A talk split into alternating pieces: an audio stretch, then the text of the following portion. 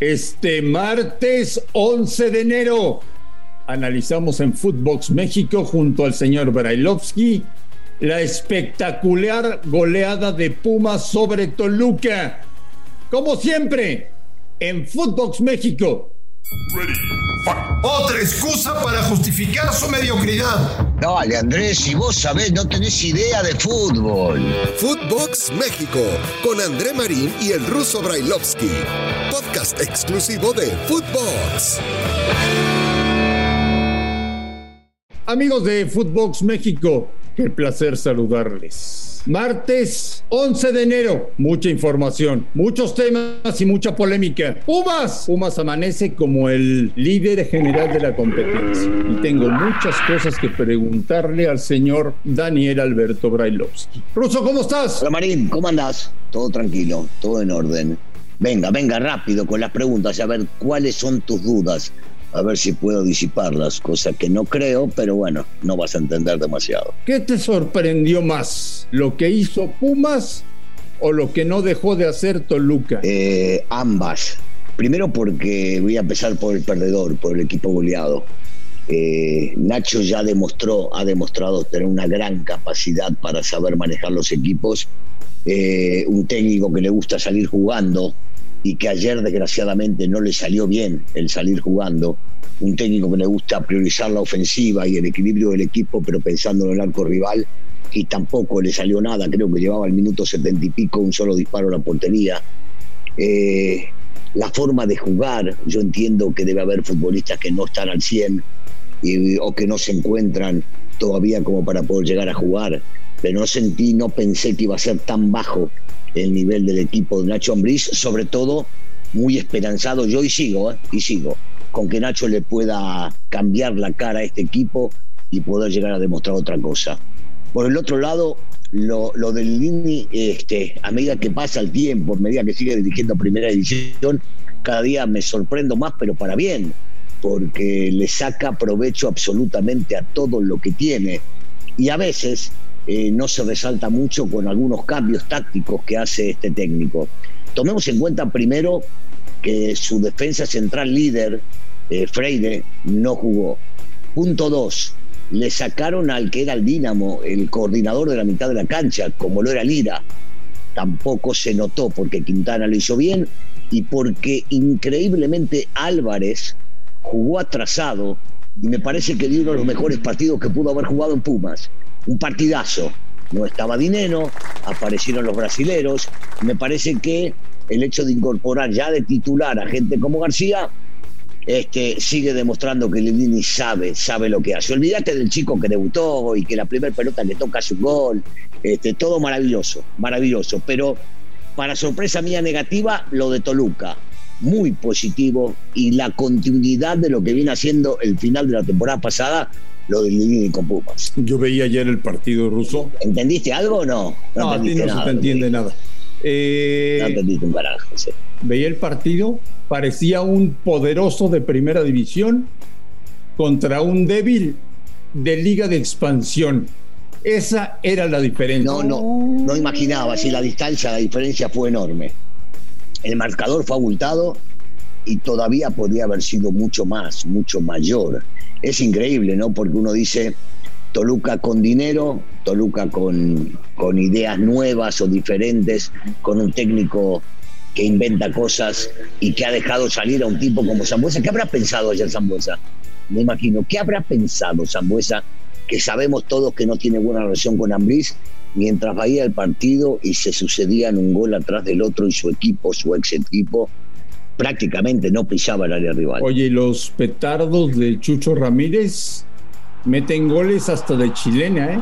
Ah, bueno, pará, pará. O sea, eh, los evaluamos durante mucho tiempo en el torneo pasado y en realidad no habían hecho demasiado. Y ahora este, tampoco podemos irnos con la finta de un solo partido. Eh, claro que son futbolistas y claro que son gente que está de alguna manera eh, llamando la atención, sobre todo en este partido. Eh, sí, eh, el de Rogeiro de, media chilena fuera del aire este, fue, o prácticamente el borde del área fue maravilloso.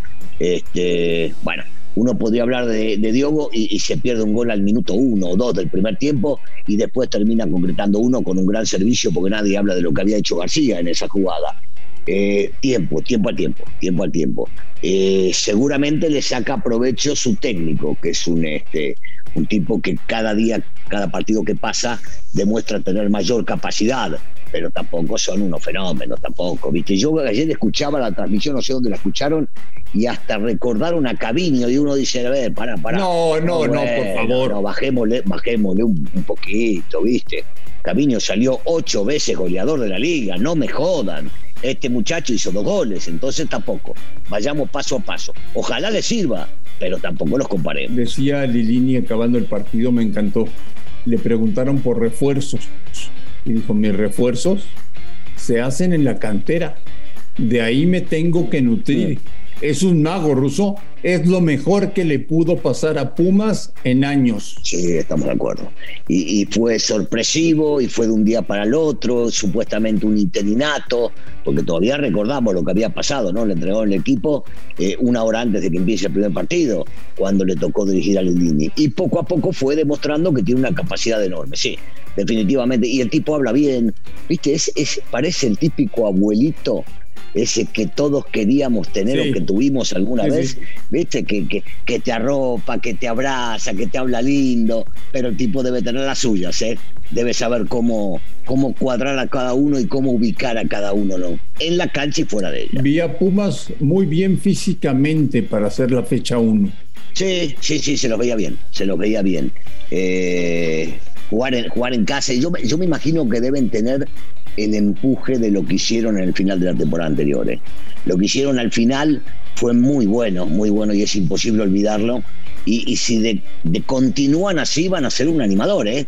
porque lo fueron en el repechaje, lo fueron en la liguilla y se veía un equipo sumamente difícil de vencer. Entonces, si ellos se la creen de verdad, cuidado, cuidado. O sea, veremos a Pumas con una muy buena versión tanto de local como de visitante? Bueno, lo veremos, no sé, habrá que ver su primer partido de visitante, pero también habrá que jugarlo después de unas cinco o seis fechas, si son consistentes, si mantienen este ritmo, si se manejan de la misma manera, si ninguno de los futbolistas que esta cosa que no creo se vayan a agrandar, porque seguramente ninguno lo va a ubicar, pero, pero bueno, démosle tiempo, tampoco, no podemos juzgar eh, solamente por 90 minutos. Sí podemos analizar profundamente lo que sucedió en un partido, pero no la continuidad, no lo que se viene luego. Pero es un arranque ruso ilusionante para un equipo al que siempre sangran, para un equipo que no tiene presupuesto, para un equipo que se nutre de futbolistas de cantera, para un equipo que corre, que lucha, que tiene personalidad, que tiene ADN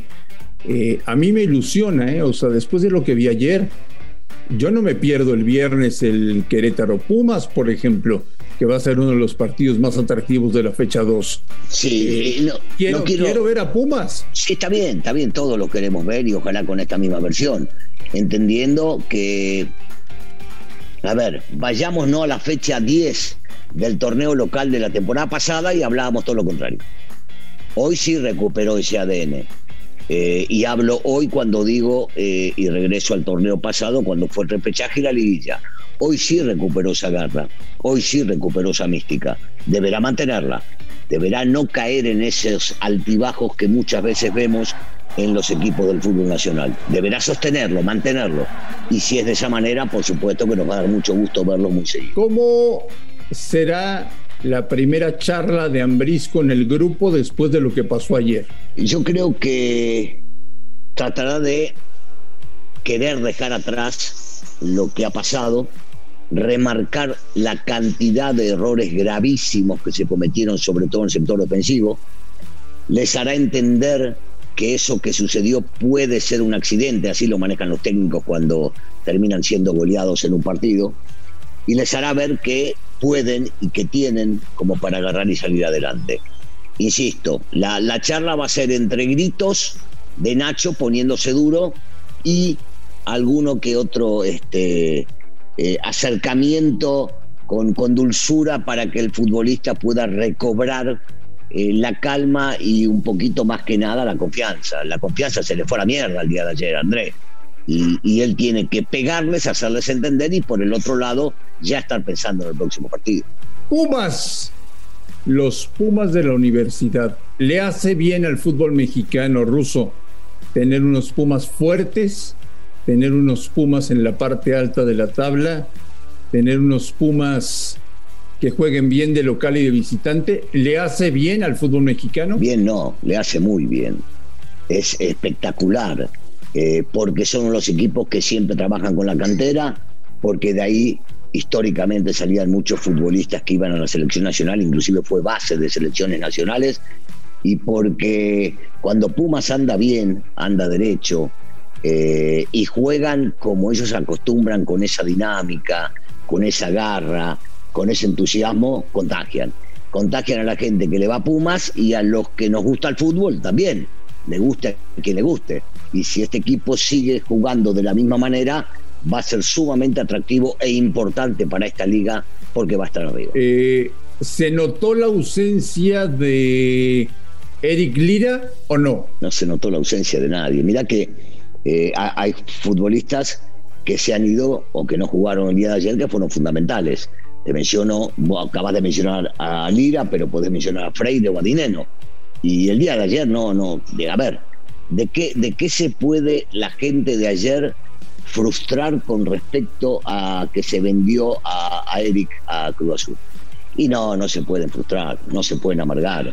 Vieron ahí que el técnico enseguida encontró en la pareja López Álvarez algo distinto, algo diferente, eh, y que puede llegar a resultarles. No, yo no, no creo que, que la gente ayer se haya enojado, frustrado y ha entendido que el técnico encuentra soluciones rápidamente. Entonces, no siento que ayer hayan pensado en alguien. Y si lo pensaron, dijeron, ah, se fue, mira, tenemos este. ¿El equipo de la jornada es Pumas? Sí, claro, por supuesto. Sí, sí, con esos, con esos cinco goles eh, que metió y que podían haber sido ocho.